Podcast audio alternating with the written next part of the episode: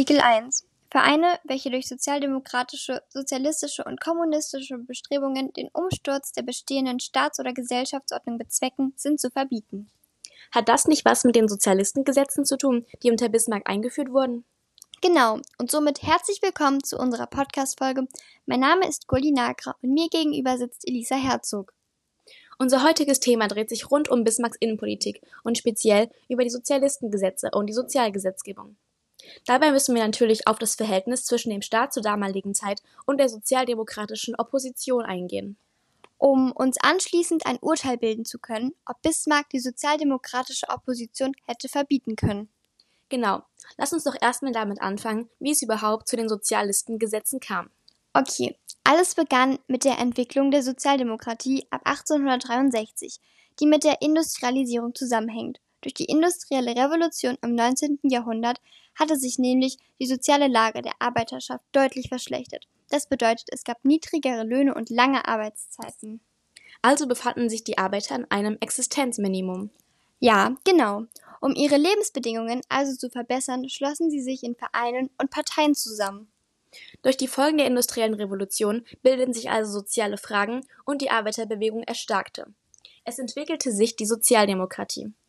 1863 wurde erstmals in Leipzig der Allgemeine Deutsche Arbeiterverein gegründet. Das war der ADAV.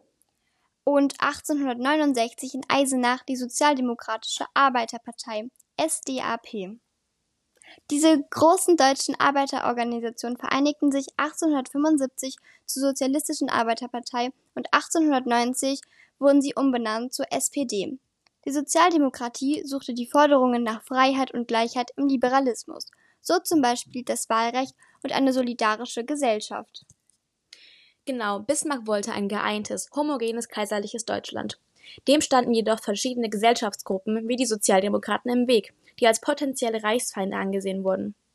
Er sah die Monarchie durch die immer weiter heranwachsende Arbeiterbewegung gefährdet und versuchte durch Maßnahmen deren Macht einzudämmen.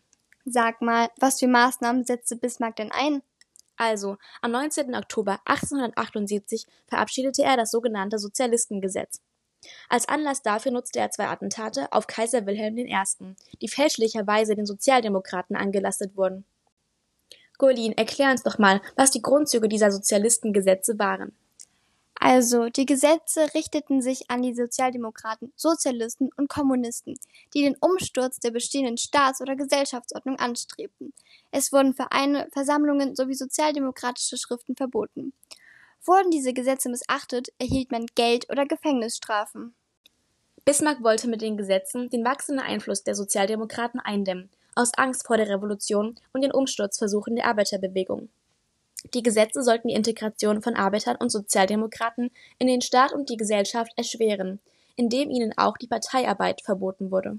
Die resultierenden Folgen waren, dass trotz dieser massiven Unterdrückung die Arbeiterbewegung in den folgenden Jahren zu einer stärker werdenden politischen Größe heranwuchs. Die Gesellschaft spaltete sich und ein Teil schloss sich der Arbeiterbewegung solidarisch an. Bismarck versuchte diese weiterhin einzuschränken, indem er die Sozialgesetzgebung einführte. Aber darauf kommen wir gleich nochmal zurück. Aber Elisa, sag doch mal, was hältst du eigentlich von den Sozialistengesetzen? Also grundlegend sehe ich das Sozialistengesetz als negativ, da Bismarck versucht hat, die Arbeiterklasse durch Gesetze und polizeistaatliche Verfolgungsmaßnahmen zu unterdrücken. Aber also jedoch muss man hinzufügen, dass der liberale Geist der sozialen Demokraten so stark war, so dass Bismarck diese nicht eindämmen konnte. Stattdessen bekam die Bewegung sogar mehr Zulauf. Ja, auch wenn die Absichten, die Bismarck mit dem Gesetz verfolgte, nicht erfüllt werden konnten, war das Gesetz ein rücksichtsloser Eingriff in die sozialistische Bewegung. Ja, das stimmt. Denn die Auswirkungen des Gesetzes behinderten noch lange die politische Einbeziehung der Sozialdemokratie in die bürgerliche Gesellschaft Deutschlands. Und somit standen sie dem Staat entfremdet gegenüber. Weißt du, was mich interessieren würde, was die Zuschauer darüber denken? Oh ja, das stimmt. Wir sind immer gerne offen und gespannt auf eure Nachrichten und Meinungen. Und was hat es denn jetzt genau mit, den, mit der Sozialgesetzgebung auf sich und wie will er die Sozialdemokratie damit weiter einschränken? Also statt der vorher angewendeten Unterdrückung versuchte Bismarck nun, die Arbeiterklasse in das Kaiserreich zu integrieren, indem er auf ihre politischen Forderungen einging und die staatliche Sozialgesetzgebung einführte. Durch die Weltwirtschaftskrise 1873 und die zunehmende Verstädterung befanden sich die Arbeiter in einer schlechten wirtschaftlichen Lage.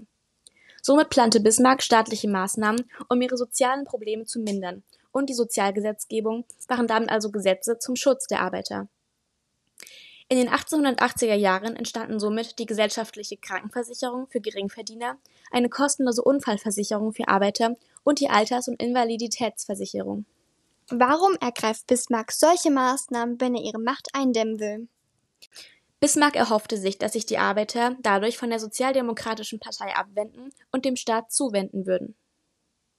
Durch die Sozialistengesetze und die Sozialgesetzgebung wurde sein Ziel, die Sozialdemokratie zu schwächen, jedoch nicht erreicht, und es gelang ihm nicht, die Arbeiterschaft von den Sozialdemokraten zu entfremden. Wie bereits erwähnt, bekam die Partei sogar immer mehr Zulauf und wurde die erste deutsche Massenpartei.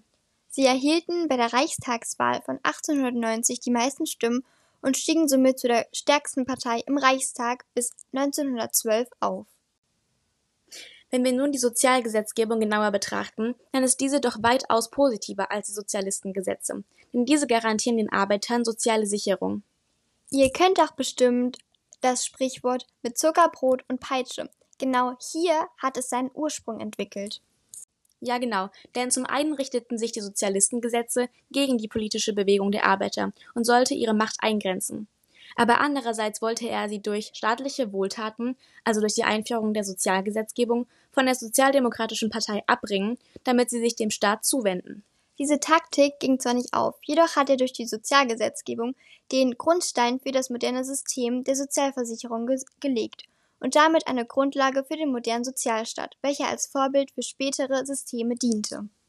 Die Sozialversicherung hat sich ja auch im weiteren Verlauf der Geschichte bewährt. Nach dem Ersten Weltkrieg herrschten ein Jahr wirtschaftliche Schwierigkeiten zur Zeit der Weimarer Republik und dort wurden dann die Arbeitslosenversicherung und die Rentenversicherung eingeführt. Des Weiteren entwickelte sich die nationalistische Sozialversicherung oder auch Reichsversicherung. Diese wurde durch das Führerprinzip geprägt und richtete sich nun nach individueller Bedürftigkeit als Maßstab für die Leistungserbringung.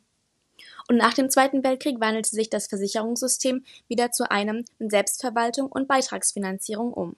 Ja, und Elisa, nun nochmal zurück zu unserer Anfangsfrage. Lässt sich also die sozialdemokratische Opposition verbieten? Ganz klar, nein, natürlich nicht.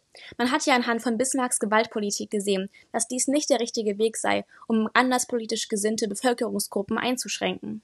Ja, und außerdem sind politische Meinungsverschiedenheiten auch wichtig für das Zusammenleben eines Staates. Genau. Und seinem Vorhaben, so eine große Bevölkerungsgruppe einzuschränken, hat er sich wahrscheinlich überschätzt. Das denke ich auch. Also, über Bismarck könnten wir noch ewig diskutieren, da die Meinungen über sein Wirken sehr auseinandergehen da er sowohl Negatives, aber auch Positives in seiner Ära bewirkt hat. Ja, dann denke ich, ist es an der Zeit, unsere heutige Folge zu beenden. Das war's für heute mit Geschichte to go. Wir hören uns wieder beim nächsten Mal. Macht's gut.